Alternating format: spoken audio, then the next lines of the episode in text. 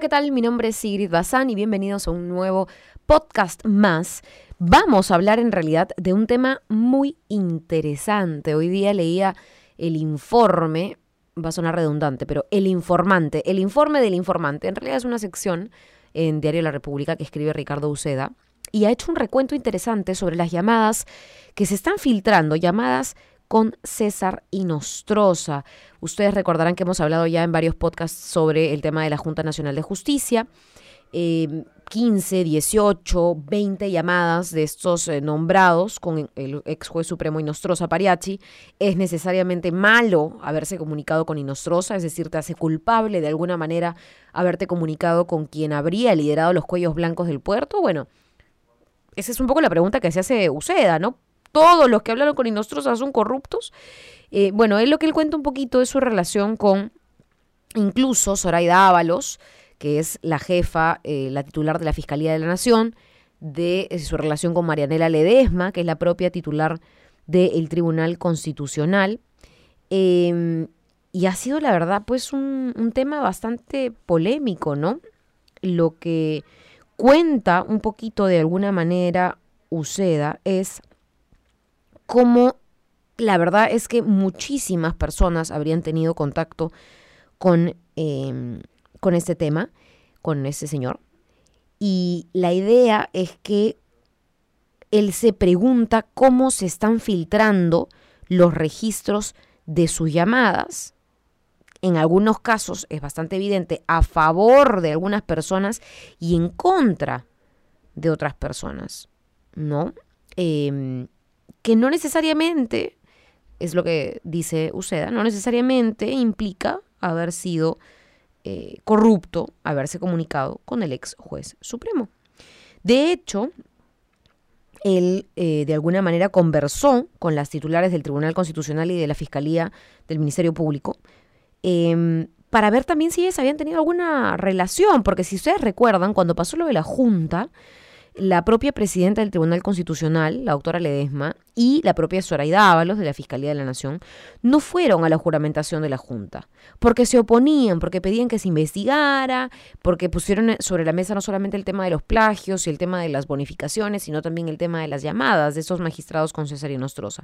Entonces Uceda dice, bueno, vamos a preguntarle a ellas si es que ellas de alguna manera han tenido también relación con el ex juez supremo, porque incluso hasta el defensor del pueblo había tenido llamadas telefónicas con Inostroza. Entonces era como una locura, ¿no? Em, y bueno, Marianela Ledesma termina por contar, la titular del Tribunal Constitucional, que ella fue tutora incluso de una tesis de César Inostroza Pariachi. Ella dijo, por supuesto, que solo había sido una tutora formal. Eh, y nada, no, no quedó claro si es que habían tenido comunicación telefónica o no, pero, a ver, alguna relación hubo, ¿no? Eh, también dijo Marianela Ledesma que habían viajado juntos, porque ambos habían integrado una delegación de magistrados que viajó al extranjero, compartieron el avión, el destino, el mismo evento. Eh, no, eh, bueno, le preguntó a alguien en esta sesión que relata Uceda si es que habían dormido en el mismo hotel y Marianela Ledesma contesta que no recuerda, ¿no? Luego se confirma que fue un viaje a Brasilia, una reunión de UNASUR, en fin. Em, y bueno, eh, la tesis que ella había tutoreado, bueno, de alguna manera asesorado, fue de una maestría en ciencias penales en la San Martín de Porres, etc. En fin, interesante todo esto que cuenta el informante, o bueno, la sección de Ricardo Uceda. Eh, y es un, poco el, tema que él dice, ¿no? No todas las personas que han tenido relación con César y Nostroza son corruptas, pero es bueno que se transparente eh, absolutamente todo, porque si no, están saliendo por pedacitos amistades, viejas amistades o viejas relaciones o viejas llamadas, pero no siempre de manera igualitaria, de manera justa, sino bastante em, sesgada, ¿no? Eh, a ver, si ustedes me preguntan a mí, a mí me parece muy bien que se hayan filtrado las llamadas de los que iban a juramentar en la Junta Nacional de Justicia y me parece muy bien que se investigue. Em, sí me llama la atención de que si hay otros personajes que están pidiendo y criticando eso, también a ellos se les puede investigar y de repente ellos también se comunicaron con hay que tal raza, ¿no? Digo, digo yo. O sea, sí estoy de acuerdo con la postura de que de una vez se investiga a todos, no sé si se investigue, pero se revelen estos nexos y con todos, eh, y se aclare que nexos puedan haber sido nexos válidamente de manera profesional y que otros nexos hayan sido pues otras cosas, ¿no? Otras llamaditas, como hemos escuchado en los audios de los hermanitos. O sea, ahí hay una diferencia. Eh, y bueno, eso con respecto a la titular del Tribunal Constitucional, pero también habla, ¿no es cierto?, el texto de su relación con la fiscal de la Nación. Eh, y bueno, ahí es donde Zoraida Ábalos, eh, de alguna manera, no contó nunca que había sido compañera de estudios de Inostrosa, de la promoción del 74 de Derecho en San Marcos. Se reunían además como estudiantes, como compañeros de curso, ¿no es cierto? Eh, en un restaurante cada año para recordar los viejos tiempos.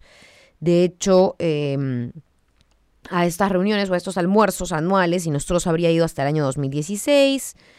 Em, y nada, o sea, Zoraida Ábalos también tuvo contacto, al igual que varios miembros de la comisión, entre ellos el propio defensor del pueblo, Walter Gutiérrez, que tuvo que explicar llamada por llamada. Soraya Dávalos de alguna manera eh, no, contó, ¿no es cierto? Pero, pero se ha estado revelando ahora, en esta última reunión de la comisión especial, que ella también tuvo contacto con Inostrosa y probablemente también más contacto con Inostrosa que, que todos los de la comisión o que varios miembros de la comisión. Eh, y bueno, el fin de semana, Perú 21 también publicó el registro de llamadas entre Inostrosa y el presidente del Poder Judicial, José Luis Lecaros, que antes había dicho no tenía nada que ver con Inostrosa. Bueno, había también llamadas entre ambos magistrados. Em, él dijo cuando se le increpó que no recordaba esas llamadas y que en todo caso eran llamadas inocuas, ¿no?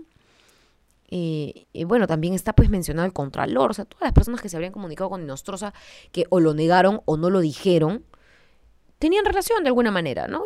Y, claro, es que es, ahora es feo, ¿no es cierto? Es horrible haber sido amigo, haber sido contacto, o haber llamado en algún momento, o haber sido llamado en algún momento por Inostrosa.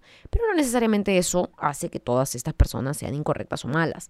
Eh, sí, cuando alguien está a punto de juramentar un cargo, yo creo, esa es mi opinión personal, sí es importante hacerlo notar, ¿no? Eh, Así que nada, la verdad es, la pregunta es, como les cuento, ¿no? O sea, ¿quién está filtrando esos audios? Si es la policía, etcétera. Entiendo que eh, lo que ha dicho la fiscal de la Nación es que los registros de llamadas no salen del Ministerio Público, así que debe ser la policía, es lo que se intuye, quién habría filtrado. Bueno, no se sabe, pero está muy claro que se está direccionando de alguna manera, ¿no es cierto?, esa filtración, que para en algunos casos salen las llamadas, en otros casos no salen hasta después esas llamadas o esos vínculos o esas reuniones con quien estaría a punto de ser próximamente, esperamos todos, extraditado a nuestro país para que la justicia se encargue de él. Porque de que él era corrupto y nos a Pariachi, eso nos queda clarísimo. O sea, nos queda claro. Seguro le faltará una sentencia aquí, etcétera, pero a ver, ¿no? Y ya que todos sus amigos, familiares, cercanos, eh, contactos del teléfono hayan sido corruptos igual que él, eso es otra cosa. Eso es otra cosa. Pero bueno, ese es un primer tema. Otro tema que sí quisiera eh, tocar rápidamente, que acaba de salir el día de hoy y que me parece válido poner sobre la mesa para que ustedes se informen, para que ustedes sepan, para que no nos, nos agarre desprevenidos luego si es que este tema crece em, en gravedad. Y porque además, como acaba de salir, eh, temo que las noticias, ahora ya más enfrascadas en el tema electoral, porque estamos a menos de dos semanas de las elecciones, lo pasen por alto. El presidente del Poder Judicial, José Luis Lecaros, precisamente, eh, ya no vamos a hablar de César Inostroza, pero sí vamos a hablar de llamadas. Registra 30 llamadas el presidente del PJ con Salvador Ricci. Lecaros se comunicó en el año 2016 con este señor llamado Salvador Ricci, un empresario hotelero que ustedes dirán, bueno, ¿y por qué lo menciona Sigrid? ¿Qué tendrá que ver? ¿Quién será? No sé. Bueno, es un empresario hotelero millonario que obtuvo un fallo judicial millonario a su favor en ese mismo año. En ese mismo año. Año en el que se comunica con el presidente, ahora presidente del Poder Judicial. Lecaros no ha negado conocer a este empresario, Salvador Ricci. De hecho, ha dicho que lo conoce desde el año 2008 y 30 llamadas o 30 comunicaciones entre septiembre y diciembre del 2016, esto lo sacaba el comercio, no me parece poco. Eh, son dos celulares distintos de los que se hacían las llamadas y es un reporte de comunicaciones elaborado por la policía, ojo, por la policía, porque así dice la nota del comercio, a la que ese diario tuvo acceso. Eh, bueno, acá narra un poco la historia, ¿no? Por ejemplo, el 15 de noviembre del 2016, fechas, eh, digamos, periodo en el que se comunican constantemente Richie y Lecaros. Ese día fue la elección de la presidencia del Jurado Nacional de Elecciones. Había postulado, entendemos, eh, Lecaros a ese cargo. Y el 9 de diciembre, otra fecha importante, se emite el fallo de la jueza que se llama Rita Gastaña Duy, bueno, es una jueza que obliga al Estado a pagarle a este hotelero más de 14 millones de soles como indemnización por haber perdido una parte de las acciones del Hotel Mariangola. Bueno, ok. Esto, evidentemente, em, es complicado, ¿no? De alguna manera las coordinaciones telefónicas coinciden con el eh, informe que se elabora cuando se está investigando el caso de los cuellos blancos del puerto. De hecho, hay un documento en donde figura o se señala que Inostrosa Lecaros, Dios mío, acá tengo que nombrar Inostrosa de nuevo, miren ustedes, Inostrosa, Lecaros y el empresario este Richie, eh, o Rixi, la verdad, disculparán la pronunciación, se reunieron en septiembre de ese año, el 12 de septiembre, en el restaurante Al Asador de propiedad del empresario. En ese encuentro, el titular del Poder Judicial había solicitado a Inostroza apoyo para que lo elijan como presidente del Jurado Nacional de Elecciones. Y al día siguiente del encuentro, Lecaros vuelve a llamar a Richie en cuatro oportunidades. Bueno, lo que hace esta crónica que ha publicado el comercio es un poco la relación entre estas personas y cómo es que se hace este empresario hotelero de tanta plata. Eh, la verdad nos deja bastantes dudas. El presidente del Poder Judicial ha dicho que Rizzi, porque ya esto más o menos se voceaba hace unas semanas, Rizzi nunca le había pedido apoyo para ningún proceso judicial, ni en la Corte de Justicia del Callao, ni en la de Lima. Eh, de hecho, como titular de la Corte Suprema, como jefe del Poder Judicial, como presidente de esa instancia, Lecaros no puede ser investigado por la Fiscalía, porque también tiene inmunidad. Aquí hablamos mucho de la inmunidad parlamentaria porque hablamos de los congresistas, pero olvidamos que los altos funcionarios del sistema judicial también tienen esa inmunidad. Una locura, una locura, la verdad, y sin duda es un tema periodístico. El equipo periodístico y, los periodistas nos encargamos un poco de revisar estas informaciones, sacarlas a la luz, publicarlas, etcétera. Es más, hay visitas que hizo Richie a Lecaros, su secretaria ha confirmado esas visitas, hay reuniones, ya no solo hay más, o sea, es una cosa de locos. Eh, pero sí creo que aquí ya se tienen que tomar cartas en el asunto, porque no se pueden seguir teniendo a intocables, ni en el Congreso, ni en las instancias de justicia.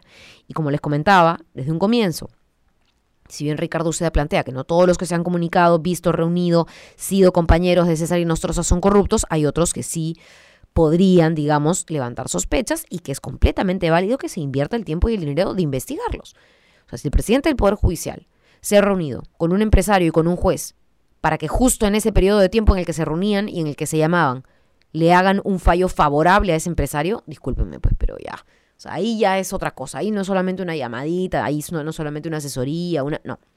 Ahí ya es otra cosa. Así que vamos a ver qué ocurre con este caso que me parece importantísimo contárselos. Las redes dinostrosas siguen develándose de alguna manera o siguen evidenciándose, en algunos casos buenas, en algunos casos muy malas. A esas tenemos que apuntar. Y est estamos en medio del proceso de extradición de este señor. Eh, lo que sí preocupa es que en medio de la elección de la Junta se estén revelando estas cosas y pues, porque la Junta es la que tiene que sacar estos malos elementos, ¿no?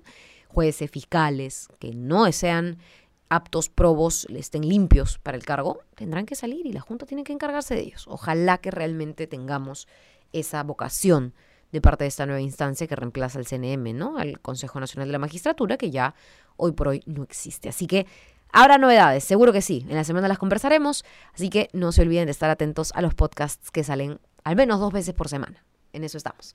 Que tengan un gran día. Nos vemos en la siguiente edición. Chao.